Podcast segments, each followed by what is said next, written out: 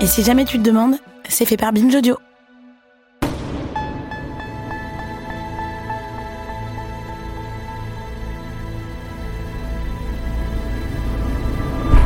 Chers auditeurs, salut. Dans cet épisode, nous allons explorer comment la littérature et l'écriture peuvent elles aussi être des manières de nous faire justice. Puisque ni la police, ni les institutions judiciaires ne sont capables de lutter contre les violences sexuelles, nous cherchons dans cette série d'entretiens des réponses à la grande question que faire?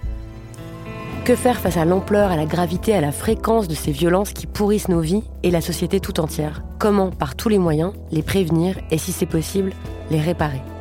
Nous avons été nombreux, nombreuses, je crois, à avoir été bouleversés ces dernières années par des livres traitant directement de ces violences sexuelles. Citons-en quelques-uns. Le consentement de Vanessa Springora, La Familia Grande de Camille Kouchner, Impunité d'Hélène Devinck ou peut-être Une nuit de Charlotte Pudlowski, Honte de Florence Porcel, La Consolation de Flavie Flamand ou encore Je suis une sur deux de Julia Feuss en passant par des essais d'anthropologie comme Le berceau des dominations de Dorothée Ducy. Il y a des livres talismans, des livres grottes, des livres comme des mains tendues, des livres qui protègent, qui nous permettent de comprendre, de grandir, de lutter. Triste Tigre de Neige paru chez POL en septembre 2023, en fait évidemment partie. C'est un grand choc de lecture. C'est un livre à la forme extrêmement juste, poétique, direct, très réfléchi, qui tient à la fois du récit, de l'analyse, du témoignage et de la fiction.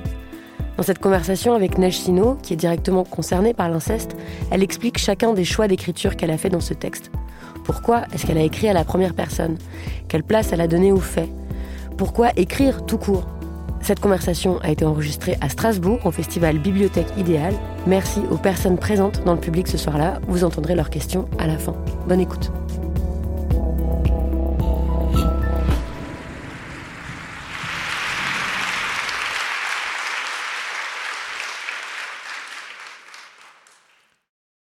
Bonsoir Sino. Bonsoir. Merci pour euh, ce livre, ce livre qui est tellement impressionnant, qui est étonnant, qui est un livre accueillant aussi, qui est un livre très généreux. Vous écrivez, c'est sur la quatrième de couverture, que la littérature euh, vous a pas sauvé. Et je ne sais pas si elle peut sauver qui que ce soit, mais ce dont je suis sûre, c'est que votre livre va aider de nombreuses personnes à vivre. Alors merci pour ce livre-là. Sino, vous êtes euh, écrivaine, vous êtes euh, docteur spécialiste de la littérature états-unienne contemporaine.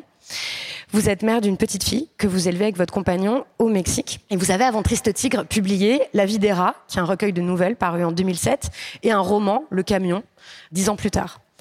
Vous adorez la fiction depuis toujours, et avec Triste Tigre, vous décidez de quitter ce territoire euh, de la fiction pour réfléchir à la violence qui vous a été infligée quand vous étiez enfant. Je vais me permettre, si vous êtes d'accord, de résumer cette histoire pour que vous ayez plus à le faire. Dans les années 90, vous viviez dans les Alpes françaises et vous avez survécu au viol répété de votre beau-père, un guide de montagne populaire dans le village, un bon père de famille, comme on dit. Des viols qui ont commencé quand vous aviez 6 ans et se sont arrêtés à l'adolescence. À 20 ans, quand vous pouvez prendre votre indépendance, pour protéger les autres enfants, car il y avait d'autres enfants euh, dans la famille. Vous pouvez enfin parler franchement à votre mère de ce que son mari vous a infligé. Et donc vous portez plainte. Et c'est un fait assez rare dans les cas d'inceste. Votre beau-père est jugé aux assises, il reconnaît les faits, il est condamné à 9 ans de prison. Il en fera 5 parce qu'il a été euh, libéré plus tôt, comme ça se fait très souvent pour les auteurs euh, de violences sexuelles, pour bonne conduite. Depuis, il s'est remarié, il a refait quatre autres enfants. Voilà pour lui.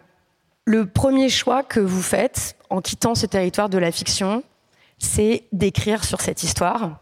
Et vous ne vouliez pas le faire. Vous vouliez pas écrire sur cette histoire pour plein d'excellentes raisons que vous listez d'ailleurs, page 96. Il y a un texte qui s'appelle euh, Raison que j'ai de ne pas vouloir écrire ce livre. Mais vous décidez quand même d'y aller. Et donc, ce que je vous propose pendant la conversation euh, qu'on va avoir, c'est de comprendre comment vous vous saisissez des armes de la littérature, de la non-fiction pour vous faire justice, pour nous faire justice à toutes, à tous en réalité. Et ces armes, ce sont les choix esthétiques et formels que vous avez faits un par un. Par exemple, bah, vous avez choisi d'écrire plutôt que de ne pas le faire. Vous avez choisi la non-fiction plutôt que la fiction. Vous avez choisi de dire je plutôt que elle. Vous avez choisi d'écrire par texte peut-être un peu fragmentaire. Vous avez choisi d'insérer des documents. Vous avez choisi parfois des formes comiques. Vous avez choisi de vous adresser à nous, les lectrices, directement, de nous interpeller. Et ce sont des choix que vous avez faits en cherchant la forme qui serait la plus juste possible euh, au sens de la justesse et de la justice de ces formes-là. Qu'est-ce qui a fait qu'après des années à ne pas vouloir en entendre parler, à dire que euh, en fait vous aviez témoigné au procès et donc ça vous dédouanait de l'obligation euh, d'écrire, si cette obligation vous la ressentiez peut-être, qu'est-ce qui a fait que vous avez dit maintenant ça suffit, je vais y aller? Alors c'est pas vraiment que j'ai pas écrit là-dessus. J'ai écrit, je me suis servi de ce matériau, c'est ma vie. Donc, euh, quand on écrit, on travaille avec tout ce qu'on a. Mais je voulais pas le faire à la première personne, vraiment pas. Je voulais pas assumer moi-même de raconter cette histoire en tant qu'une histoire qui m'est arrivée à moi.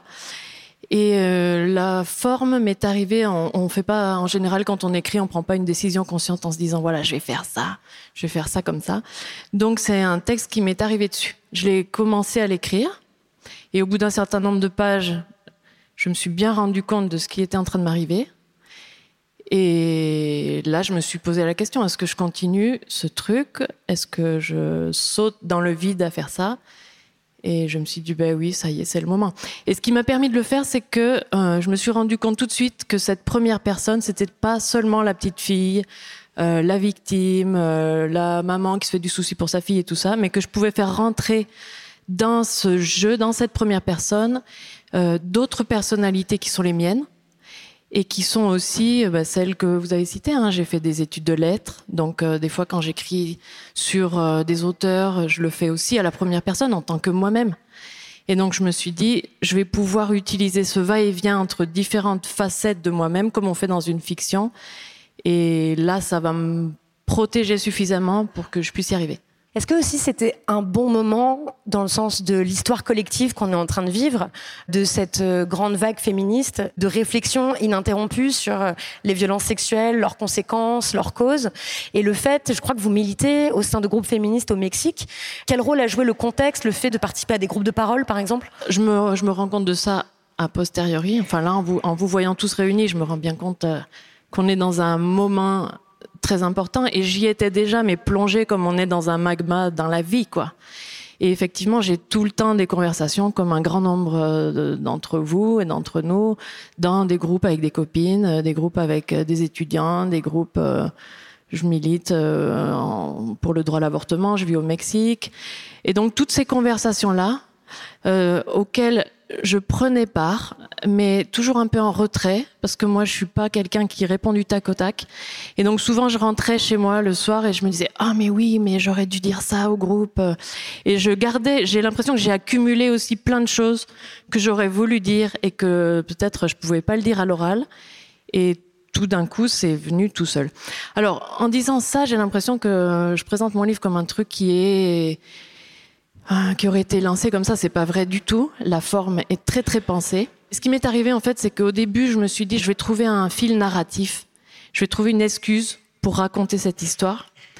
Au début, je raconte l'histoire. Hein, mon beau-père, il fait ci et ça. Euh, J'ai commencé à faire des personnages un peu nous transformer nous en des caricatures qui sont en même temps des personnages qui se répètent dans toutes les histoires, parce qu'à chaque fois, du coup, je suis dans des groupes de parole, j'entends la, même histoire qui est en même temps mon histoire. Et je me suis dit non, ça, ça va pas être possible en fait. C'est trop factice. Ce qu'il faut que je fasse, c'est que j'invite ceux et celles qui vont me lire à rentrer dans ma tête. Et qu'est-ce qui se passe dans ma tête? Il se passe un truc qui est pas linéaire, qui est pas je pars d'un point A et j'arrive à ma conclusion. Il se passe un petit fragment où je réfléchis à quelque chose très profondément et puis je le lâche. Et puis un peu plus loin dans le livre, comme par hasard, la même chose est reprise sous une autre forme. Donc en fait, c'est un livre qui est très construit, mais qui est construit de, de façon obsessionnelle, comme ça se passe dans ma tête. Et comme c'est le temps aussi, quand on a vécu des événements très violents et très graves, qui est qu'en fait on, on ressasse, ça revient et ça part pas comme ça. On peut pas forcément le raconter de façon linéaire et à la fois vous vouliez pas non plus le raconter euh, de façon linéaire comme un pur témoignage, quoi. Juste parce que ça aurait ressemblé quoi à une déposition de police un peu, non? Tout à fait. Et puis a des choses que je voulais pas faire. Donc là, j'ai fait que ce que j'ai voulu. J'ai pas tout raconté non plus. Il euh, y a des choses que j'ai mis dans le texte que j'ai enlevées. C'est-à-dire que c'est un texte qui m'expose. J'expose mon histoire personnelle, j'expose l'histoire de ma famille, mais tout ce que je dis là-dedans, c'est des choses que j'assume de dire. Et il y a plein de choses qui auraient été intéressantes à dire, mais que je peux pas dire, donc je les mets pas. Et puis, euh, tant pis, ça fait partie de mon histoire, mais il y a suffisamment de matière pour que moi je me sente à l'aise par rapport à ce que je dis, et que je pense que ça se passe aussi celui et celle qui me lit, il se rend compte de ça que je suis pas en train de me forcer non plus. Je me pousse un peu, je me fais un peu violence en disant allez sois courageuse, mais d'un autre côté, ce que je peux pas faire, je le fais pas. Et ça aussi, je pense que c'est un apport des groupes de parole, c'est un apprentissage de, un accueil de la parole, ça se fait petit à petit. Et au fur et à mesure que les thèmes reviennent, je me permets d'aller un peu plus loin, un peu plus loin, un peu plus loin, de revenir en arrière. Et tout ça, je voulais que ça soit présent dans le texte, qu'on sente ce bouillonnement qui est à l'intérieur de ma tête et qui est sûrement à l'intérieur de beaucoup de têtes en fait et qui est aussi l'écho de plein de paroles collectives et l'écho de beaucoup de vos lectures. Donc c'est un objet littéraire hybride, Triste Tigre, qui emprunte à plein de formes et de registres différents et qui dialogue aussi beaucoup avec d'autres œuvres, avec des poèmes, avec des romans, avec des chansons. Et ce sont des matériaux à partir desquels vous réfléchissez à voix haute. J'ai envie de dire, c'est une forme très orale comme ça. Donc, quand je vous ai proposé cet entretien, on s'est dit que ça serait bien de faire entendre euh, plusieurs textes. Et donc, on a échangé par mail pour décider de quel texte ce serait bien d'inclure. C'est pas forcément des textes d'ailleurs qui sont dans le Triste Tigre, mais c'est des textes qu'on a envie de vous faire euh, entendre et qui vont être lus par euh, quelqu'un dont c'est le métier, donc par une comédienne. cher public, je vous demande donc d'accueillir Hélène Schwaller.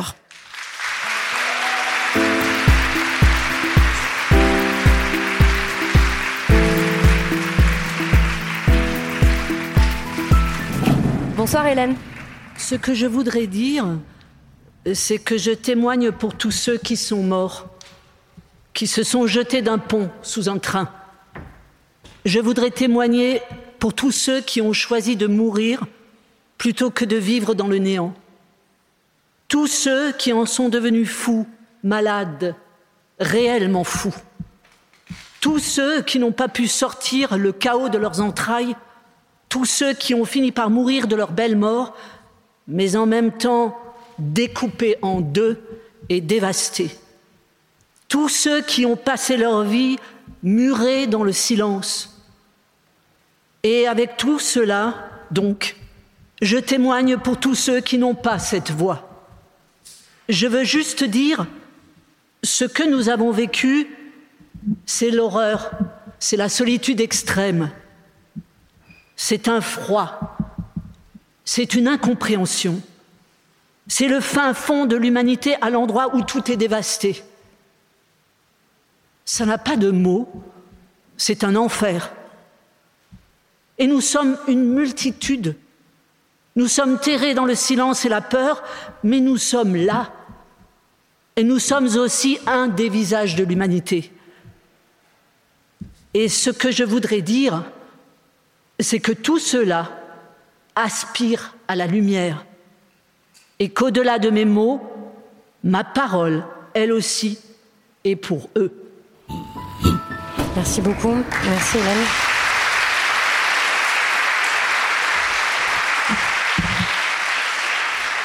Merci. Sino, c'est un texte euh, que vous m'avez proposé, euh, qui est un texte qui a été euh, dit qui a été lu par une personne anonyme lors d'une audition de la Civise. Parce que depuis euh, deux ans maintenant, il y a une commission indépendante sur l'inceste et les violences sexuelles faites aux enfants en France qui organise dans de nombreuses villes. D'ailleurs, il y a une séance qui a lieu ce soir euh, à Paris, une des dernières séances, pour recueillir les témoignages. Et donc, ce texte avait été mis en exergue d'un des rapports. Euh, pourquoi vous avez voulu absolument faire entendre ce texte-là, Neige? Je suis très émue. alors je pleure jamais en lisant mes propres trucs, mais euh, quand j'entends ou quand je lis certains textes, certains poèmes, euh, ça me fait pleurer. Et ce texte-là, je l'ai lu en lisant le dernier rapport de la Civis qui s'appelle Le coup du déni. Et euh, je le trouve extraordinaire. Il dit en quelques minutes tout ce que j'ai dit dans mon livre. Et j'ai l'impression que je me reconnais en lui qui dit la même chose que moi. C'est un témoignage qui a été donné par un monsieur qui, voilà, il est resté anonyme, il n'y a pas son nom de famille. Et je me projette complètement là-dedans et ça me questionne sur plein d'aspects. Parce que pour moi, en fait, c'est de la littérature. C'est un truc que si je l'avais lu euh, avant d'écrire mon livre, je l'aurais pris et je me serais débrouillée pour le mettre euh, à l'intérieur de mon texte. Il n'a pas pensé, il n'a pas eu d'intention. Ah, je vais dire comme ça toutes les choses, mais il dit tout. Il dit euh, le malheur absolu que c'est d'être euh, une victime.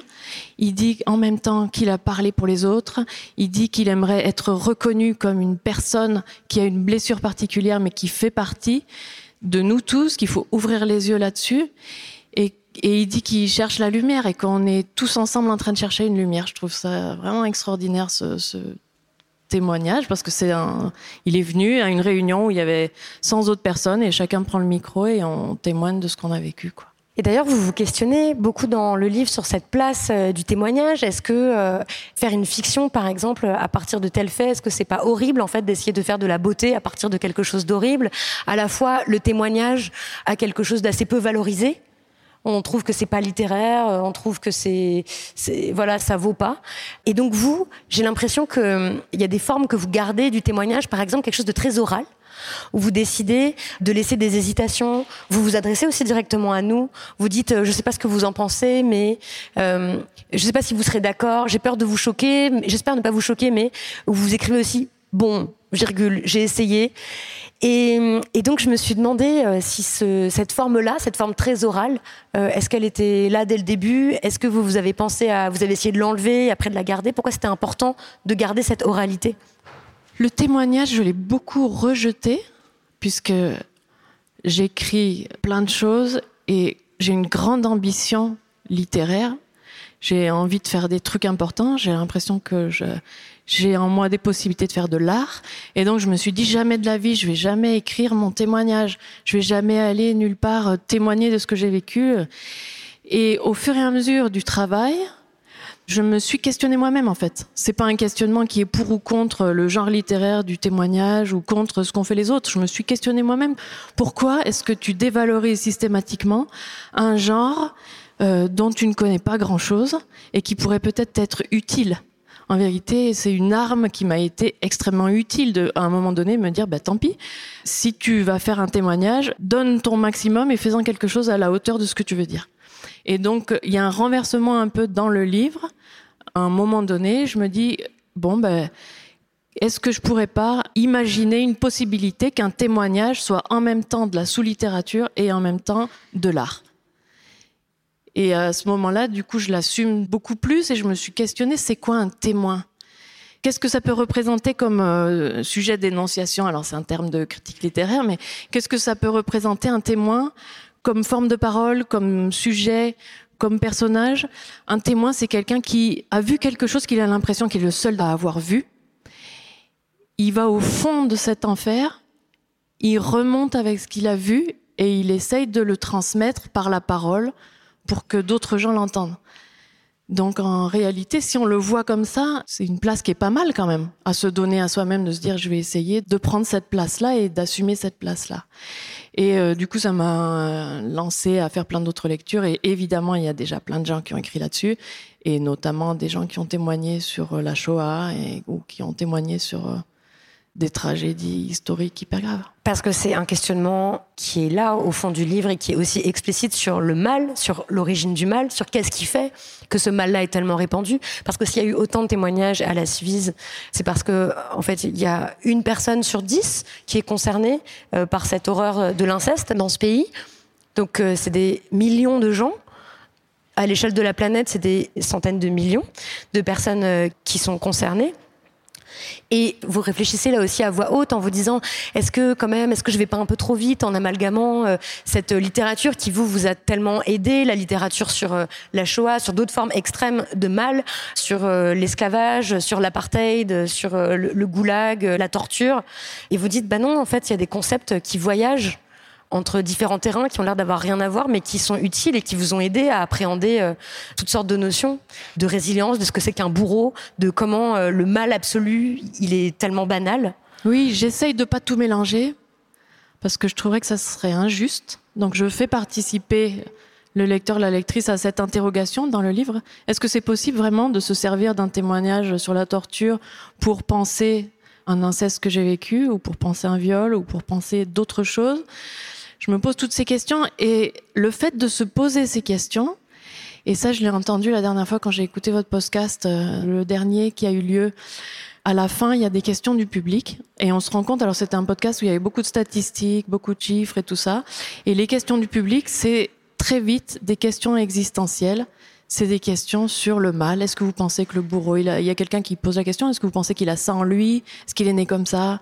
Est-ce que et donc en vérité, je pense en fait que ce qui m'arrive à moi de sauter, de réfléchir à mon histoire, d'être dans ma douleur et tout ça, et de réfléchir à ça et de passer directement à, ce questionnement-là, ce questionnement sur euh, des choses éthiques, hein, le bien, le mal, euh, qu'est-ce que c'est être une victime, toutes ces choses-là, en fait, elles sont parfaitement naturelles, elles viennent euh, directement de la blessure qu'on a.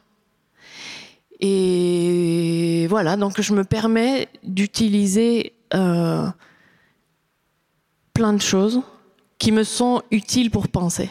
Et vous vous permettez aussi d'utiliser des choses euh, plus inattendues dans un livre de littérature. Par exemple, euh, vous avez décidé de reproduire euh, des extraits de journaux de quotidien euh, local quoi.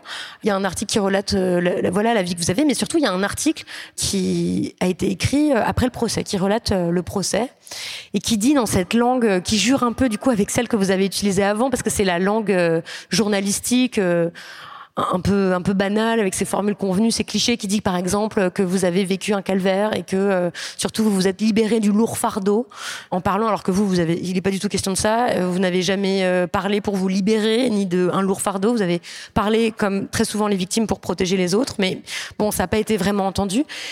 Donc vous utilisez cet article de journal. À un moment, vous écrivez votre vie comme une série télé américaine, un peu nulle, comme un soap opéra, quoi, avec un happy end à la fin. Donc euh, vous dites, bah voilà, le personnage a vécu des trucs horribles. À la fin, elle est assise avec sa fille et elle regarde la prairie et maintenant tout va bien. Et vous multipliez comme ça les, les registres et les figures. Mais sur cet article de journal, pourquoi vous vous êtes dit, euh, je vais utiliser ça? Est-ce que c'est une façon aussi euh, de nous protéger, nous les lectrices, euh, contre une exposition au mal qui serait trop dure, trop violente pour nous Tout à fait, ouais. À ce moment du livre, cet article, il traînait. J'ai pas beaucoup d'archives, j'ai beaucoup vécu à l'étranger, j'ai pas beaucoup d'affaires à moi. Mais ma mère, euh, chaque fois que je suis sortie dans le journal, elle a découpé le truc et elle l'a gardé, que ce soit quand j'ai eu mon bac ou euh, l'article qui est sorti après le procès. Donc j'avais ce document et je me suis dit, je vais m'en servir pour ne pas avoir à dire moi euh, ces choses-là. Donc là, au moins, il y a l'information qui est donnée sur mon histoire. Donc là, ça dit vraiment tout. Elle est violée de tel âge à tel âge euh, par son beau-père. Euh, elle en parle à sa mère en telle année. Et je pense que c'est important que je me protège et que je protège mon lecteur, ma lectrice, mais c'est important aussi que je dise ça qu'à un moment donné, et à plusieurs moments, il n'y en a pas énormément, mais que ça soit quand même présent. Alors là, c'est hyper violent. Il dit, euh, je ne sais pas exactement ce que ça dit l'article, mais son beau-père en avait fait un objet sexuel. Et moi-même, je le présenterai jamais comme ça, mais en fait, c'est vrai, c'est ça qui est arrivé. J'étais l'esclave de cet homme. Simplement, prendre en charge la parole, c'est très dur. C'est une, une, douleur à nouveau. Et euh, donc, voilà, dire ces choses-là, dire on m'a fait ci, on m'a fait ça, c'est se, voir soi-même dans la position euh, de vivre des sévices. Et j'y arrivais pas en fait. Donc je me suis servi à ce moment-là de cet article de journal pour que ça apparaisse quand même, mais que ça soit pas moi qui le dise à ce moment-là. Peut-être faut, faut dire un mot aussi du fait que vous vouliez pas que ce livre ait beaucoup de lecteurs et de lectrices. C'est ce que vous dites dans le livre. Bon, je, crois il va y en avoir beaucoup. Mais surtout que votre plus grande peur, c'était d'apparaître à la radio euh, ou à la télé, qu'on vous fasse encore, encore raconter. Bon. Et malheureusement, c'est arrivé. Tout est très contradictoire. En même temps, j'aimerais qu'il n'y ait pas beaucoup de lecteurs à ce moment-là, parce que je dis comment je vais m'en sortir? Moi, j'ai envie d'écrire. Et maintenant, on va me voir comme la pauvre fille qui a écrit un témoignage sur son viol. Comment je vais faire pour me sortir de ça et continuer euh, ce que je veux faire euh, ensuite? Donc, il y a cette question-là. Mais après, il y a une autre personne en moi qui aimerait que tout le monde sur la Terre lise ce livre. Mais donc, euh, c'est ces contradictions que je voulais faire apparaître. Et le truc de la radio, ce que je souhaitais pas faire, c'est encore dans ce même sujet qu'il est très dur de parler de son viol. Et en plus, je vois pas à quoi ça sert que je vous raconte ce que mon beau-père m'a fait. Je suis super contente de parler de dire des choses avec une certaine clarté sur euh, le phénomène social de l'inceste, mais euh, je vois pas l'intérêt de me faire violence à être invité où que ce soit en fait, même dans un groupe de copains, allez vas-y raconte-nous ton truc. C'est comme se revictimiser à nouveau, c'est comme euh, apparaître en tant que quelqu'un qui est dépossédé de sa parole. Ce dont je suis fière, c'est que euh, j'ai écrit un texte c'est que j'ai osé prendre la parole. Et tout ça, je l'assume et je le fais volontiers et à la radio et dans des cercles militants et tout ça. Et je trouve ça dommage parce que c'est une des raisons pour lesquelles beaucoup de gens ont de très mauvaises expériences. Alors moi, je suis dans la dissociation. Si vous avez lu mon bouquin, vous allez le voir, donc je pleure pas. Mais il y a beaucoup de gens qui sont invités et quand ils se rendent compte qu'on leur fait ça, bah, ils éclatent en sanglots et ils arrêtent. Si vous avez été dans des réunions, bah, ça, arrive souvent. On peut, c'est pas la peine, quoi. On arrête, on pleure, on s'en va. Et du coup, bah, ça décourage de prendre la parole et qu'il y ait vraiment un échange et qu'on puisse avancer, en fait. Alors parlons de l'écriture justement. J'ai juste une question euh, sur euh, même le choix de la langue parce que vous expliquez à quel point donc dans ce fait social de l'inceste, il y a le fait que les féministes l'ont beaucoup dit, mais c'est un fait assez peu connu, qu'en fait, il s'agit pas de sexe, hein. il s'agit d'une prise de pouvoir, il s'agit d'un acte de puissance. C'est ça euh, dont il est question dans les violences sexuelles. C'est pas pour la satisfaction, pour le plaisir, ou je sais pas quoi, ou plutôt la satisfaction, elle vient de l'écrasement de l'autre. Elle vient pas du plaisir sexuel. Et cet écrasement de l'autre, il a lieu aussi dans plein d'autres domaines de la vie. Vous racontez comment votre beau-père, il fait la loi sur tout. D'ailleurs, ceux qui viennent témoigner au procès, ils racontent ça aussi. Il veut avoir l'œil sur tout, il veut tout savoir de vous. Et il y a une scène qui est très triste où vous racontez que, par exemple, quand vous avez découvert le plaisir d'écrire, vous aviez un journal, eh ben, il vous a fait comprendre qu'il le lisait en fait en secret. Et alors, vous décidez de brûler le journal. Et je me dis, c'est évident que c'est votre vocation, c'est ce que vous vouliez faire de votre vie et tout. Et ça, voilà, vous dites, bah ça c'est terminé, j'aurai pas de journal, vous n'avez pas de journal. Dans le langage, il impose encore d'autres choses, il veut vous donner des surnoms ridicules, il veut modifier vos noms euh, alors que vous avez un prénom euh, sublime, il veut que vous l'appeliez papa, enfin, c'est dans le langage une domination qui est très présente. Et donc je me suis dit, bah, puisque vous avez étudié euh, aux États-Unis et après au Mexique, est-ce que la question s'est posée de continuer ou pas à utiliser la langue qui était aussi la langue de l'agresseur? Ou alors est-ce que vous avez dit, bah non, là aussi, je vais regagner en fait mon terrain dans la langue et dans cette langue-là? Ah, je l'ai pas vu comme ça. Mais effectivement, la, question du silence et du langage, c'est très très important pour moi. Mais je sais que ça l'était avant même de le connaître. Je me souviens quand j'ai appris à lire. Donc euh, c'est une expérience traumatique que j'ai vécue qui est de l'ordre d'une silenciation. J'étais très consciente en écrivant sur ce sujet que la problématique de parler, ne pas parler, être obligé de se taire, mentir, raconter des histoires aux autres, manipuler, tout ça, c'est euh, des problématiques qu'on m'a enfoncées dans la tête à coups de cailloux, d'une certaine façon.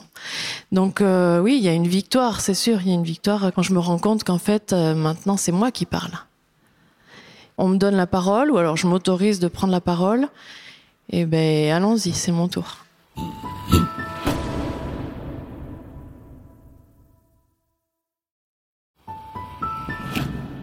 Vous n'avez pas fait de psychanalyse, vous n'avez pas fait de thérapie, vous dites que c'est un truc euh, de bourge. Euh, vous croyez pas en Dieu non plus. Euh, et même, vous n'avez pas spécialement lu de théorie féministe, même si vous y êtes pas hostile, mais disons que c'est pas ça qui vous est tombé sous la main, quoi. C'était plutôt la théorie littéraire. Par contre, vous avez lu donc énormément, énormément de fiction. Il y a une grande autrice anglaise qui écrit dans son journal au début du XXe siècle que chaque violence subie, chaque choc, elle a eu besoin de l'écrire pour, je cite, rendre cela réel en y mettant des mots. Il s'agit de Virginia Woolf, qui a, c'est un fait qui est assez peu connu quand on parle de Virginia Woolf, mais Virginia Woolf aussi, elle a été incestée par ses deux demi-frères. Et c'est le deuxième texte que vous avez choisi de nous faire entendre. Hélène, est-ce que vous voulez bien nous lire ce que dit Virginia, s'il vous plaît? Alors que je restais assise là, il commença à explorer mon corps. Je peux me souvenir de la sensation de sa main qui passe sous mes vêtements qui descend, ferme et décidé, de plus en plus bas, je me souviens combien j'espérais qu'il arrête. Comme je me suis raidi et je me suis tortillé au moment où sa main a approché mes parties intimes. Mais elle ne s'est pas arrêtée. Sa main a exploré mes parties intimes aussi. J'aimerais avancer l'hypothèse que dans mon cas, chaque choc est suivi d'un désir de l'expliquer. Je sens que j'ai reçu un coup, mais il ne s'agit pas, comme je le pensais quand j'étais enfant, d'un coup donné par un ennemi caché sous la laine de coton de la vie de tous les jours. C'est où cela doit devenir une révélation d'un certain ordre. C'est le signe d'une chose réelle qui se cache derrière les apparences. Et je rends cela réel en y mettant des mots. Ce n'est qu'en y mettant des mots que je lui donne sa plénitude. Cette plénitude veut dire qu'il a perdu le pouvoir de me blesser. Cela me donne, peut-être parce qu'en le faisant je me débarrasse de la douleur, une grande joie de recoller ensemble les morceaux épars. C'est peut-être le plus grand plaisir qu'il me soit donné de connaître. Merci.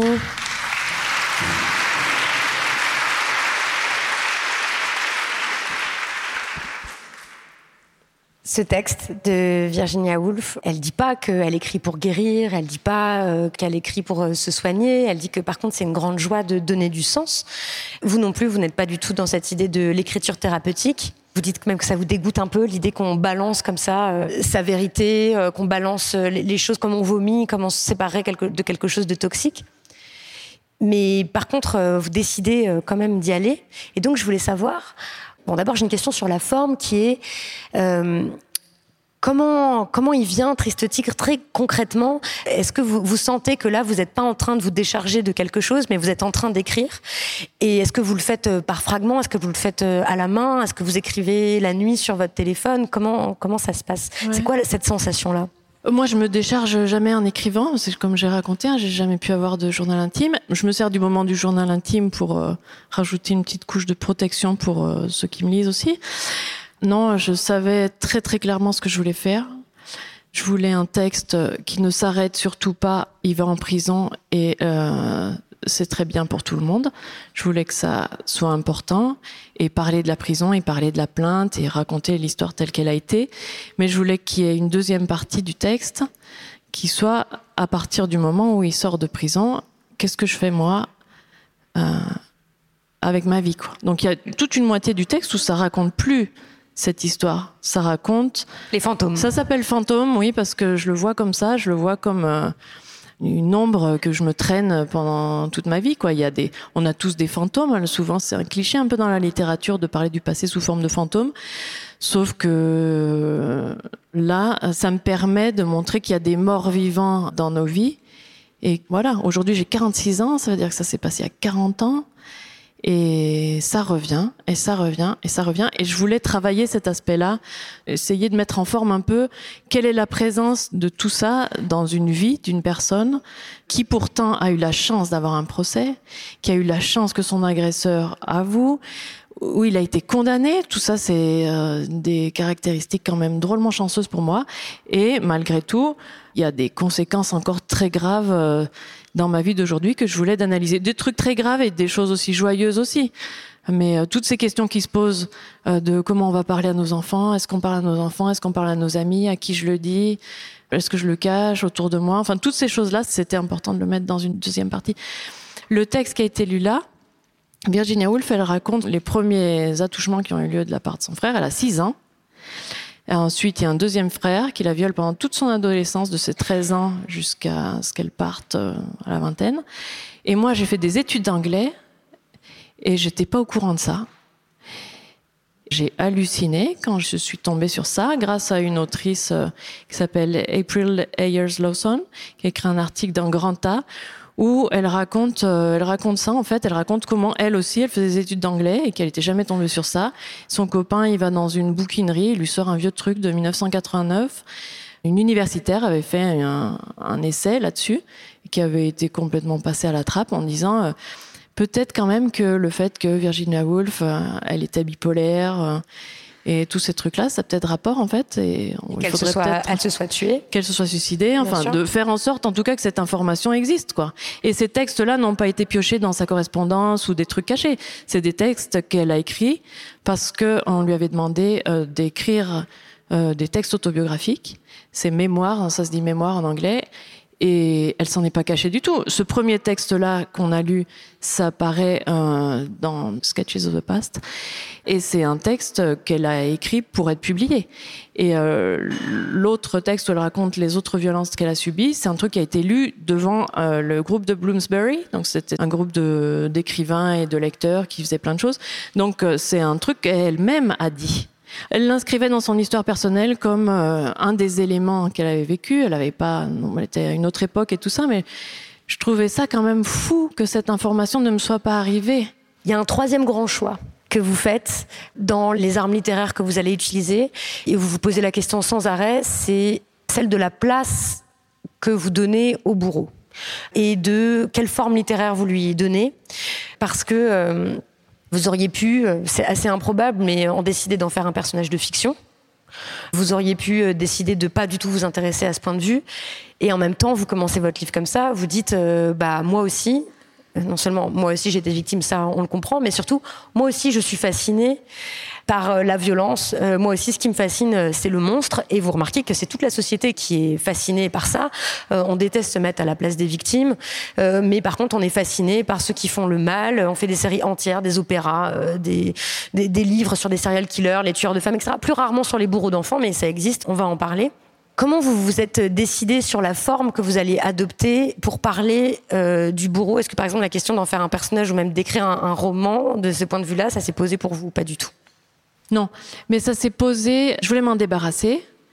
C'était très clair dans ma tête que ce que j'allais faire, c'était qu'il soit très présent lui au début et que je construise au fur et à mesure euh, la présence de la voix narrative, que ce soit moi qui prenne le dessus, mais sans le dire, ce que ça soit, que ce soit présent dans le texte. Il y a tout un travail sur euh, les pronoms aussi.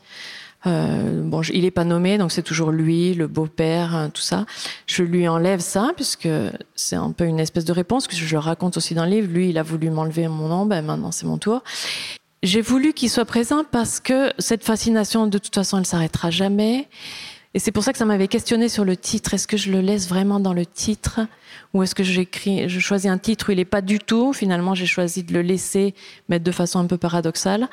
Donc, il est quand même là tout le long. Il est le fantôme qui est à la fin aussi. hein. Je, de toute façon, je fais toujours des cauchemars où il est là, donc euh, c'est pas non plus, je vais pas, vais pas l'éliminer. Mais il est de moins en moins présent dans le livre. Et euh, je souhaitais qu'il devienne de plus en plus triste, de plus en plus euh, inconséquent dans la forme. Cette histoire de se mettre dans la tête du bourreau, il y a une œuvre de fiction très célèbre qui le fait, euh, que vous citez en exergue de, de votre livre, qui est Lolita, euh, un roman de Vladimir Nabokov publié en 55 euh, en France. Après de nombreux refus, peut-être que tout le monde ne connaît pas euh, l'histoire de, Lolita, alors je vais la résumer. Le texte, il se présente d'emblée comme une confession d'un certain monsieur Humbert, Humbert Humbert, qui est passionné par ce qu'on appelle les nymphètes, enfin ce qu'il appelle les nymphètes, pardon, c'est-à-dire des petites filles entre euh, 9 ans et, et 12 ans, 13 ans. Il va épouser une femme pour mettre la main sur sa belle-fille, qui s'appelle Lolita, qui a 12 ans, et la mère va assez vite mourir euh, dans des circonstances troubles. Et donc Humbert va avoir le champ libre pour kidnapper et violer Lolita autant qu'il veut. On le raconte peu comme ça, puisqu'en fait, on va en reparler après, mais la réception qu'a eu Lolita, c'était l'idée que Lolita était une petite fille perverse qui euh, aimait bien euh, les vieux monsieur. Enfin, c'est l'image qui, qu'il en est restée. Ça a été complètement déformé. C'était pas du tout le propos de Lolita. Et donc, on s'est dit, toutes les deux, que ce serait bien de faire entendre un assez long extrait de Lolita pour voir comment Vladimir Nabokov se met dans la tête du bourreau et ce qu'on peut comprendre de la nature du mal dans cet extrait. Je me rappelle ce jour, durant notre premier voyage, le premier cercle de mon paradis, où, afin de savourer mes illusions en paix, j'avais résolu de fermer les yeux devant ce que je ne pouvais pas ne pas voir. Le fait que Lolita ne me considérait pas comme un amoureux, ni un héros de cinéma, ni un ami, ni même un être humain, mais seulement comme une paire d'yeux et un pied de chair congestionné pour ne citer que le disciple. Et je me rappelle cet autre jour où, ayant rétracté la promesse fonctionnelle faite au cours de la nuit, je ne sais plus quelle tocade avait séduit son petit cœur fantasque, aller au cinéma sans moi ou inaugurer une patinoire de révolutionnaire avec une piste plastifiée, j'avais surpris depuis la salle de bain, grâce au concours incident d'un miroir dévié et de la porte entr'ouverte, un regard étrange sur son visage, un regard que je ne puis décrire, empreint d'un désarroi si total qu'il se muait en une expression d'ahurissement presque euphorique. Oui, euphorique, parce que Lolita apercevait soudain la limite extrême de l'injustice et de la frustration, et que toute limite présuppose l'existence de quelque chose au-delà, d'où ce reflet de stupeur placide dans son regard. Et si l'on songe que c'était là le visage d'une toute petite fille, on pourra apprécier quel remous de luxure calculée et quel désespoir réfléchi me retinrent alors de tomber à ses pieds, de me dissoudre en larmes de sang et de sacrifier ma jalousie au plaisir que Lolita espérait goûter au contact des enfants malpropres et redoutables de ce monde étranger qui était si réel à ses yeux. J'en ai tant d'autres encore de ces souvenirs enfouis qui émergent peu à peu, spectres démembrés et grimaçants de mon chagrin. Un soir, à Bertsley, dans une rue que barrait au loin le soleil couchant, Lolita se tourna vers Eva Rosen. J'emmenais les deux nymphètes au concert et je marchais derrière elles, si près que mon corps les touchait presque. Elle se tourna donc vers la petite Eva, qui affirmait qu'elle aimerait mieux mourir plutôt que d'écouter Milton Pinsky, un écolier local de leur connaissance par les musiques, et d'une voix curieusement sereine et grave à la fois, Malolita répondit Tu sais, ce qui est affreux quand on meurt, c'est qu'on est si entièrement seul. Et pendant que mes genoux d'automate allaient et venaient mécaniquement, je compris tout à coup que j'ignorais tout des pensées de ma fille, que derrière la pauvreté de ces clichés puérils, il y avait peut-être en elle un jardin et des crépuscules et la grille d'un palais, région diaphanes et merveilleuse dont l'accès m'était délibérément et formellement interdit avec mes hardes polluées et mes convulsions misérables. Car je l'avais souvent constaté, au cœur de cet univers de péché intégral où nous vivions l'un et l'autre, nous étions singulièrement embarrassés chaque fois que je tentais d'orienter la conversation vers tel ou tel sujet, euh, une théorie abstraite par exemple, ou, ou, un tableau, Hopkins le grenu, ou Baudelaire le glabre, Dieu ou Shakespeare, n'importe quel sujet de bonne loi. Quelle dérision Elle protégeait sa vulnérabilité sous une armure d'impudence ordurière, et moi, je débitais des commentaires désespérément désinvoltes et sur un ton si faux qu'il faisait grincer les dernières dents qui me restaient encore. Et je provoquais chez mon interlocutrice de telles explosions de grossièreté que tout échange devenait impossible. Oh, ma pauvre petite fille meurtrie, je t'aimais J'étais un pentapode monstrueux, mais je t'aimais. J'étais haïssable et brutal et abject, j'étais tout cela. Mais, mais je t'aimais, je t'aimais. Et parfois, je devinais ce que tu éprouvais. Et c'était pour moi un supplice infernal, mon enfant.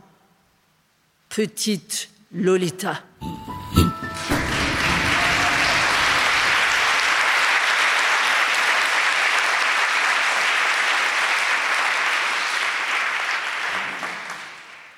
Merci pour cette lecture.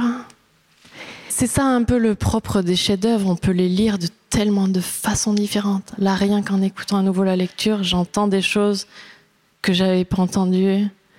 C'est assez fabuleux. Il y a des gens qui vont interpréter ça, le fait qu'ils se rendent compte à la fin du livre qu'elle a une vie intérieure, que c'est une personne, comme une preuve d'amour, c'est-à-dire qu'il arrête d'être un, prédateur qui a un objet devant lui et qui va euh, l'utiliser euh, pour faire ce qu'il veut, à se transformer un petit peu en euh, ce qu'il appelle lui une personne qui éprouve de la tendresse humaine, c'est-à-dire qui se met à la place de sa victime.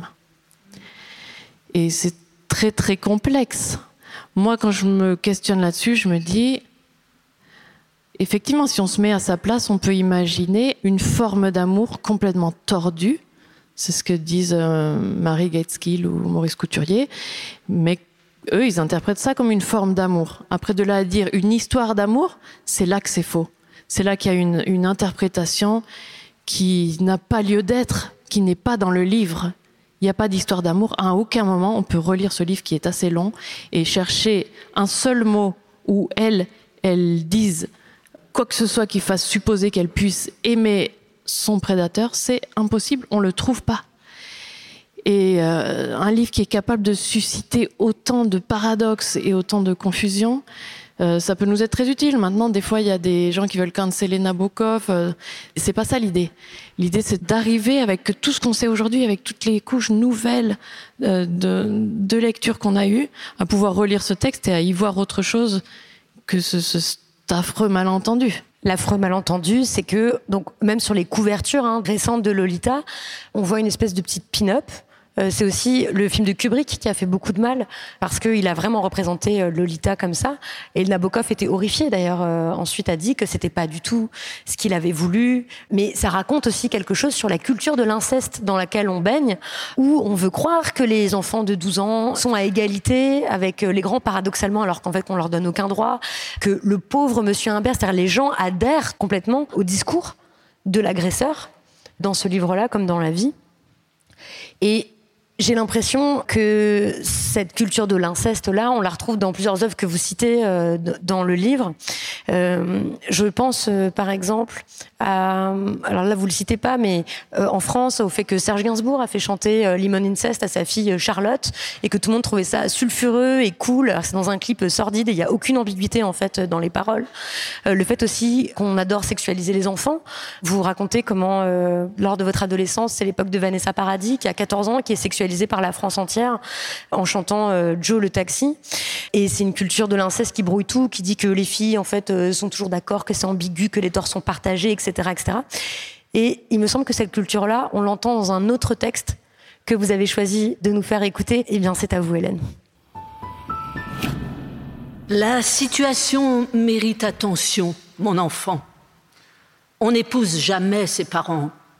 Vous aimez votre père, je comprends, quelles que soient vos raisons, quels que soient pour lui vos sentiments. Mon enfant, on n'épouse pas plus sa maman. On dit que traditionnellement, des questions de culture et de législature décidèrent en leur temps qu'on ne mariait pas les filles avec leur papa. Un prince, une bergère peuvent bien s'accorder quelquefois, mais une fille et son père, c'est ma foi un échec assuré une progéniture altérée. Mon enfant, il vous faut oublier à présent ces fantasmes démoralisants, et vous rencontrerez un charmant vanupier ou un prince mendiant, mais de grâce, oubliez cet hymen insensé. Mon enfant, la vie vous offrira ses présents, mais il vous faudra auparavant vous conformer au plan que j'ai conçu pour vous savamment.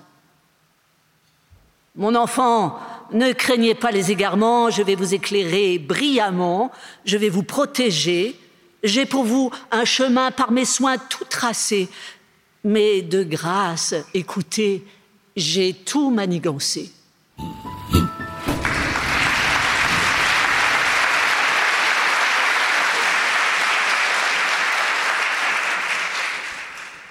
Je pense qu'il faut avoir plus de 30 ans pour reconnaître, mais il y en a sûrement qui ont reconnu. C'est la, chanson de la marraine dans le film Peau d'âne.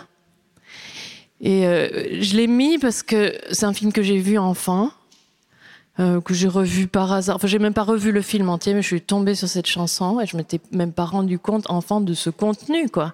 C'est-à-dire que là, c'est Peau d'âne qui va consulter sa marraine parce que son père lui a demandé de l'épouser et elle l'aime, donc elle se pose la question comme si c'était vraiment possible, en plus c'est pas comme ça non plus dans l'histoire originelle, qu'elle se pose la question, qu'elle se dise est-ce que oui, est-ce que non, euh, est-ce que je vais choisir? Et la marraine, pour la dissuader, elle dit ah non, c'est interdit, c'est une question de culture. Et puis en plus, si on a des enfants avec son père, après ils vont être déformés. Enfin, c'est incroyable, c'est hallucinant. Voilà, effacer complètement la notion de la prédation. Je sais pas si c'était vraiment le but, mais moi je le reçois comme ça. C'est le problème quand on a un œil de victime, tout nous hérisse, quoi. Mais aussi parce que toute l'histoire de la psychanalyse, heureusement vous en avez pas fait, mais est fondé là-dessus. En fait, c'est tragique, mais bon, un des mythes de la psychanalyse, c'est cette histoire d'Oedipe, hein, qu'on désirerait se marier avec le parent de sexe opposé. Théorie qui a été fondée parce que Freud ne croyait pas n'arrivait pas à croire que le nombre de femmes hein, qui expliquaient avoir été euh, violées par leur père était réel. Donc ils se sont dit, c'est pas possible qu'il y ait autant de pères qui violent leurs filles. Elles doivent le fantasmer. Et c'est comme ça euh, qu'est apparue cette euh, théorie euh, psychanalytique. Et je pense qu'on en retrouve des traces là, et ça, ça, participe complètement à la culture de l'inceste. Je, je, pense pas que ça fonctionne encore comme ça. Enfin, moi, j'ai rien contre la psychanalyse. attention. Bien sûr, bien sûr, bien sûr. Ce que je voulais dire là-dedans, c'est que je me situe, j'explique qui je suis. Et je suis une personne qui n'a pas fait de psychanalyse, pour la raison que vous dites. Hein, J'avais 18 ans, je venais d'un milieu un peu punk, et on avait l'impression que voilà, tous ces trucs-là, c'est des trucs de bourgeois et que c'était pas pour nous. Aujourd'hui, je suis très différente et je procéderai différemment. Mais euh, je suis un exemple parmi plein d'autres euh, qui a eu un chemin de vie qui n'est pas nécessairement passé par euh, des étapes qu'on croit des fois obligatoires.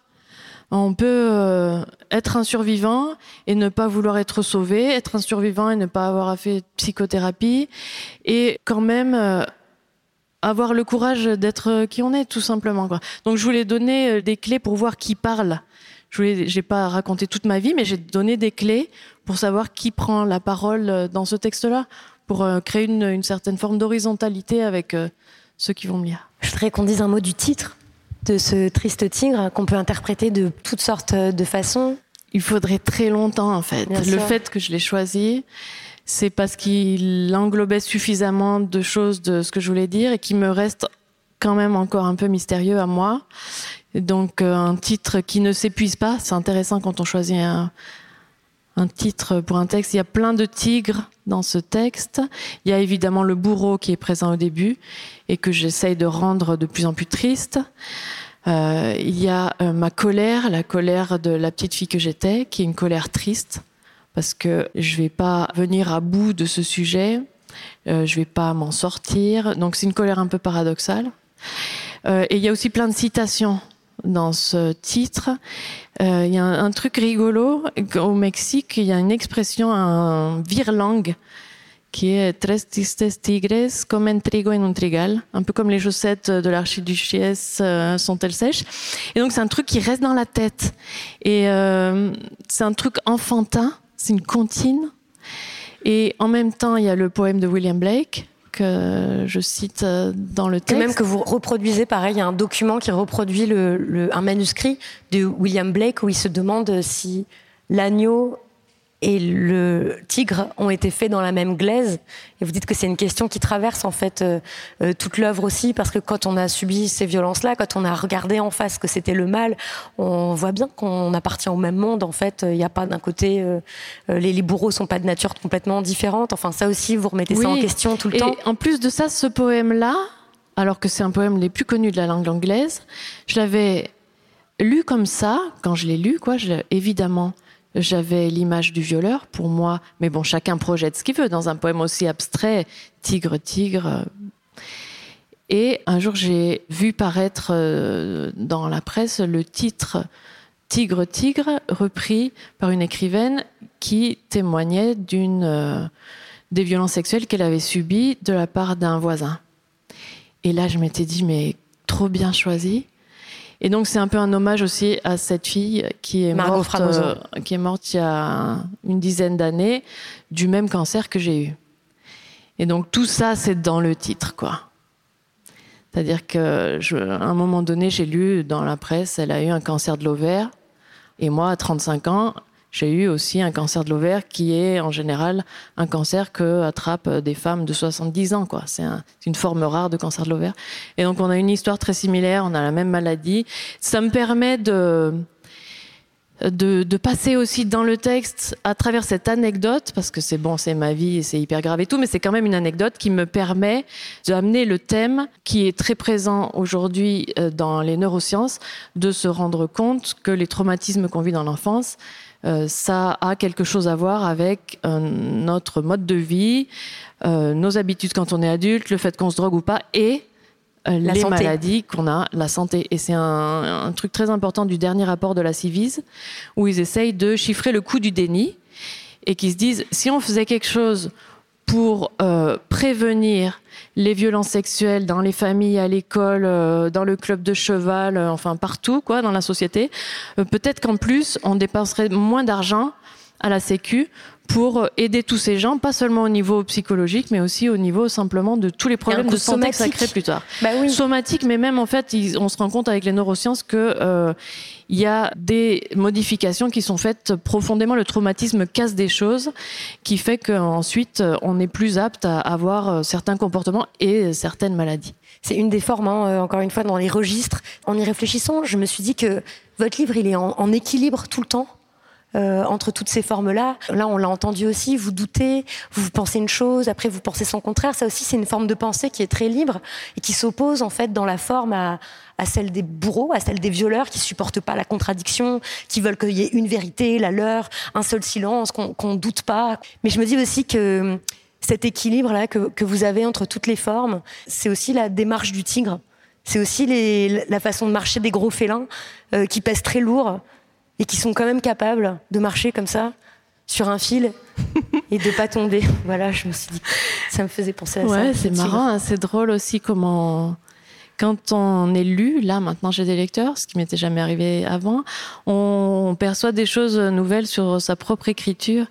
Moi, j'ai toujours trouvé ça un peu pénible dans ma vie et dans mon travail d'être tout le temps dans le doute ou en tout cas d'être tellement autocritique. Chaque fois que je dis un truc, je dis son contraire. Euh, J'ai voulu le faire apparaître dans le texte. Souvent, je cite un auteur deux fois. Je le cite une fois pour aller dans son sens et une fois pour aller dans l'autre sens.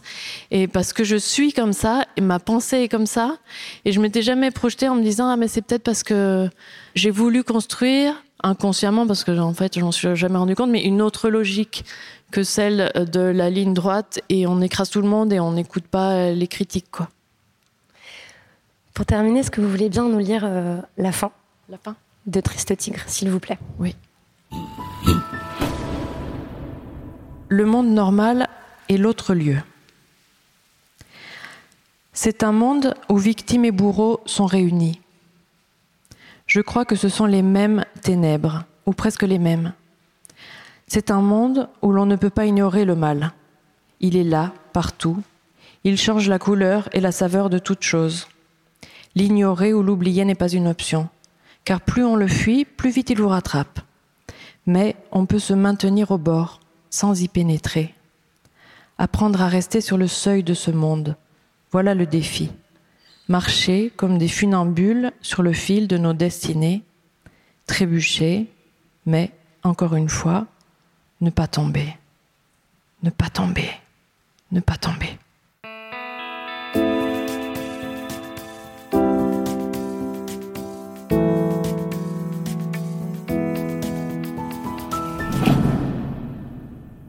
Ces discussions, alors on a eu la discussion sur la culture du viol et maintenant c'est les discussions sur euh, l'inceste qui passent pour un tabou et quelque chose qui serait rare. Et en fait on réalise de plus en plus que c'est très très très répandu.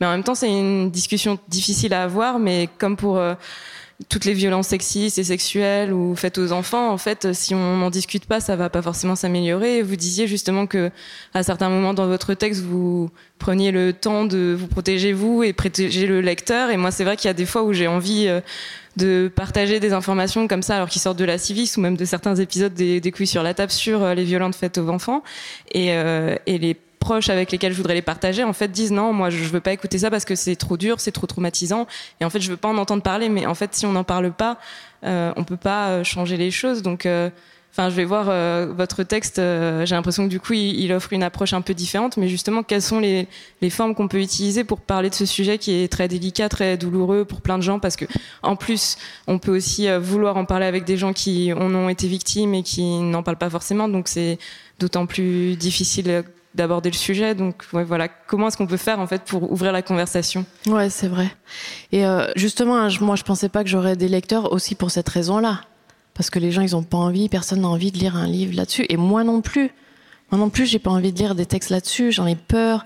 C'est une grande peur en fait. Et euh, une fois, il y a une copine qui m'a dit, qui a été violée aussi, et euh, avec qui on s'interrogeait comment on va parler à nos enfants. Et elle, elle l'avait déjà fait avec ses propres enfants. Et elle me disait, euh, on n'est jamais traumatisé par de la parole, on est traumatisé par des actes. Et en fait, si on va pas traumatiser quelqu'un en lui racontant ce qu'on a vécu, parce qu'en plus, euh, quand on raconte ça, on fait très attention à qui le reçoit. Donc euh, ça m'a un peu tranquillisée et c'est un peu aussi le, défi de mon livre, quoi. Don't panique. Si vous avez peur, ça va aller, quoi. Il y a des façons de parler et on peut parler de ces choses-là dans la présence, dans la douceur et se rendre compte que voilà, si la personne elle peut pas, elle va dire ben on arrête là, je peux pas. Faut pas qu'on ait peur en fait. Ce qui est dur, c'est euh, quand quelqu'un ne le souhaite pas quand quelqu'un euh, est forcé, euh, comme je racontais tout à l'heure, qui m'est arrivé à la radio, à raconter un truc qu'il souhaite pas raconter. Et euh, quand on dit ça, je vais pas le raconter, et qu'on vous amène dans un groupe de parole et qu'on vous met allez vas-y raconte, c'est ça qui va pas. Là, on est traumatisé, on n'est pas traumatisé par euh, par la parole qu'on nous impose, mais par une situation où on est mal à l'aise. Mais euh, moi, j'étais surprise avec ma fille, ça a été très très simple. C'était très très simple d'en parler, que je m'en faisais une montagne. Et en fait, quand on a pris la décision, ça arrive souvent, je l'ai entendu souvent dans d'autres témoignages, hein, on prend la décision dans sa tête, on se dit un jour je vais le faire, et un jour il y a l'occasion, quoi. Je tenais d'abord à vous remercier parce que c'est vrai que j'ai commencé votre livre le soir. Je voulais l'offrir à une copine et je me suis dit, bon, je vais quand même lire quelques pages. J'ai passé la nuit, j'ai fini le matin et euh, j'étais extrêmement touchée et aussi très admiratrice de, euh, de la façon comment vous l'avez conçu.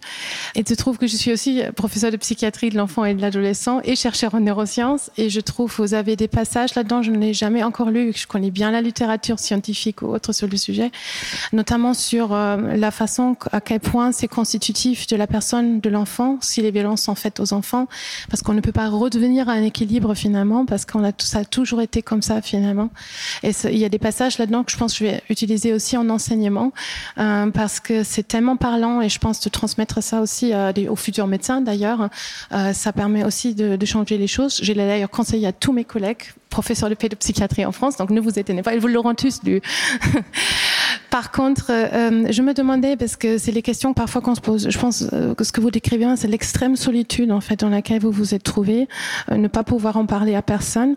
Est-ce que si vous aviez au moment où ça vous est arrivé, si vous aviez eu un livre comme le vôtre finalement, alors peut-être pas à 6 ans bien sûr, hein, mais en 12 ans, 13 ans, euh, est-ce que ça vous aurait aidé, vous pensez?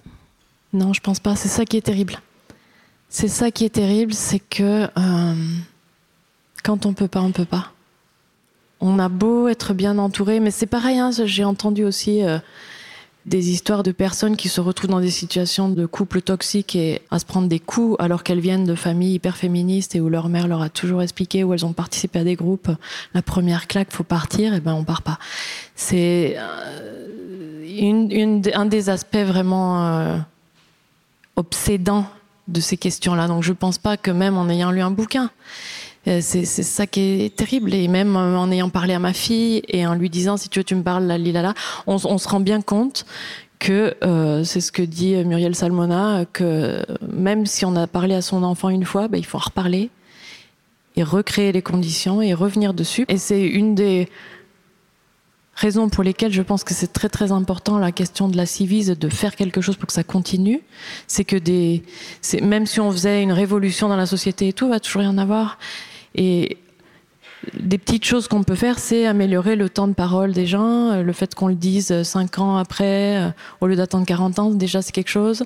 Mais euh, non, moi j'aimerais bien que tout explose et qu'on refasse tout, mais ça, ça va pas s'arrêter de notre vivant, hein. ça, ça va pas s'arrêter. Et euh, je me demandais que ce soit la question du viol ou de l'inceste, comment on fait pour euh, assumer quelque chose qui nous est arrivé comme ça, où on, a fait, littéralement pris un bout de nous, parce que vous écrivez et dites vous-même que la littérature ne vous a pas sauvé. Est-ce que vous avez trouvé un ou des endroits de repos autre part que dans la littérature? Si je réfléchis, déjà je suis pas sauvée, c'est pour ça que j'avais écrit cette phrase, c'est-à-dire que j'assume de vivre comme une, personne qui est blessée. J'ai une copine qui dit euh, comme une, petite jambe de bois, non, comme un handicap qui est différent des autres, mais qui est un handicap qu'on va se traîner, voilà, toute la vie, qui nous constitue. Mais j'en parle un peu dans le texte quand même. Ce qui m'a sauvé du suicide, on va dire non, je, je me suis pas suicidée. Je pense c'est parce que j'ai été aimée par des gens, quoi. J'ai été aimée par des gens et on m'a laissé donner de l'amour. Enfin là, ça semble vraiment très feel good, mais c'est voilà, si je m'interroge vraiment très sincèrement avec moi-même, qu'est-ce qui m'a aidé euh, Ouais, je pense que je dirais un truc très très simple comme ça en fait. Ma question c'était euh, comment on peut être un bon allié? Parce que vous dites que le problème, c'est le silence, mais d'un autre côté, euh, vous vous êtes senti oppressé quand on vous a hum, donné la parole, quand on vous a posé des questions. Donc, euh, ma question, c'est comment on peut offrir un, bon environnement pour. Quand on est proche, par exemple, d'une personne qui a subi des, ce genre de violence, sans l'oppresser du coup? Comment on peut être un bon allié, tout simplement? Moi, j'ai eu des super alliés qui m'ont jamais mis en situation de vas-y raconte-nous quelque chose, qui ont juste été euh, présents dans ma vie et le jour où moi j'ai senti que j'avais envie de parler, j'ai parlé quoi. On sent quand même les choses. Euh, il y a des amis à moi qui savaient qu'il m'était arrivé ça et qui ne m'en ont jamais parlé jusqu'au jour où moi j'ai ça a été le moment et je leur en ai parlé. Donc euh, je saurais pas quoi vous dire. Moi aussi, j'essaye d'être un bon allié. J'essaye d'être un bon allié et ce que je fais en général, c'est que euh, je raconte mon histoire. Et si la personne en face, elle a envie de répondre, elle répond. Si elle n'a pas envie, elle répond pas. Je raconte mon histoire de la façon la plus juste possible. Si on cherche des conseils, il faut chercher. Il y a des gens vraiment géniaux, aussi bien à la Civise que dans les assos. Dorothée Ducy, elle a fondé une association qui s'appelle Arévi. Et eux, ils ont, des réponses vraiment bien et ils pourront vous répondre sur ça. Le fait de raconter un traumatisme par un roman, est-ce que c'est pas, enfin, lors de l'écriture, est-ce que c'est pas toujours une manière d'y repenser sans cesse? Et, euh, et des fois, vous avez pas juste eu envie de, juste d'arrêter parce que c'était trop dur? De toujours rire et puis même après avoir posé le stylo, de continuer à y penser. Est-ce que ça aurait été, pas été plus simple et moins douloureux parfois de, de juste euh, continuer votre vie sans ça? C'est une des raisons pour lesquelles euh, au début je me disais je vais pas pouvoir le faire, parce que c'est aussi un cliché qu'on a en fait. Et ce qui m'a permis de le faire quand même, c'est que quoi qu'il arrive, de toute façon, j'y pense tout le temps. Donc euh, livre ou pas livre, ça change pas grand-chose. Euh, c'est vrai que sur le moment, ça m'a fait faire des lectures assez douloureuses. Ça m'a coûté de lire Tigre Tigre, le livre de Margot Fragoso. J'avais pas envie de le lire. J'ai rêvé de son agresseur, pour vous dire au point où ça m'a envahi. C'est une histoire racontée de manière euh, fictionnelle, mais comme si on y était. Elle raconte tout, euh, les conversations qu'elle a avec lui. Enfin, on est vraiment plongé dedans. C'est assez affreux. Et oui, il y a eu des moments douloureux, mais pas plus douloureux que d'habitude, quoi. Et en plus, euh, comme j'étais tellement enthousiasmée par la forme que j'ai trouvée, que j'ai entendu une fois Emmanuel Carrère raconter que quand il a écrit l'adversaire, quand il s'est rendu compte qu'il allait décider d'intervenir à la première personne et que là il y avait un livre, c'était comme une très très grande joie. Mais moi il m'est arrivé ça. Donc il y avait la douleur du sujet, mais il y avait aussi cette très très grande joie de je peux faire quelque chose, là j'ai quelque chose entre les mains. Si j'arrive au bout de ça, c'est pas rien. Merci. Merci Victoire. Merci à vous tous.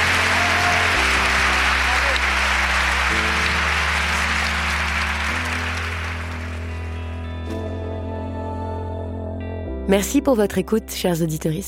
Qu'est-ce qui vous a le plus marqué, enchanté ou questionné dans cet épisode? On est toujours curieuse de vous lire et vous pouvez nous écrire à l'adresse les couilles sur la table binge.audio sur les comptes de nos réseaux sociaux ou alors directement sur Spotify. Nous, avec Naomi Titi, la productrice de l'émission, il y a trois choses que nous retenons de cet entretien pour nous faire justice.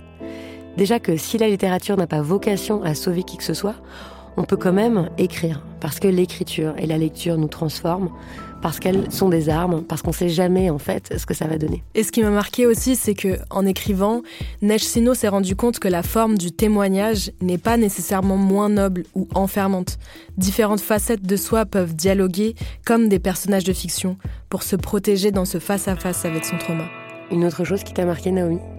Oui, il y a aussi l'idée que la littérature permet d'entrer dans la tête des victimes et de développer notre empathie envers elles. C'est comme une forme d'accueil de la parole et ça peut nous permettre, je pense, d'apprendre à mieux écouter.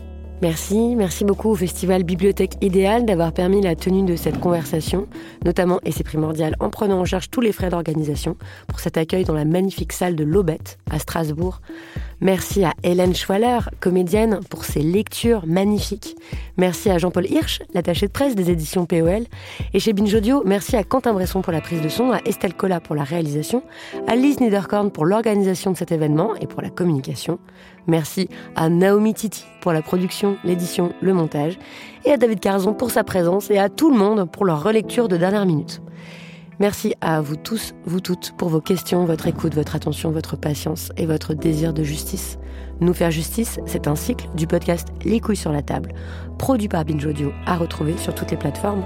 Merci pour votre écoute. À bientôt.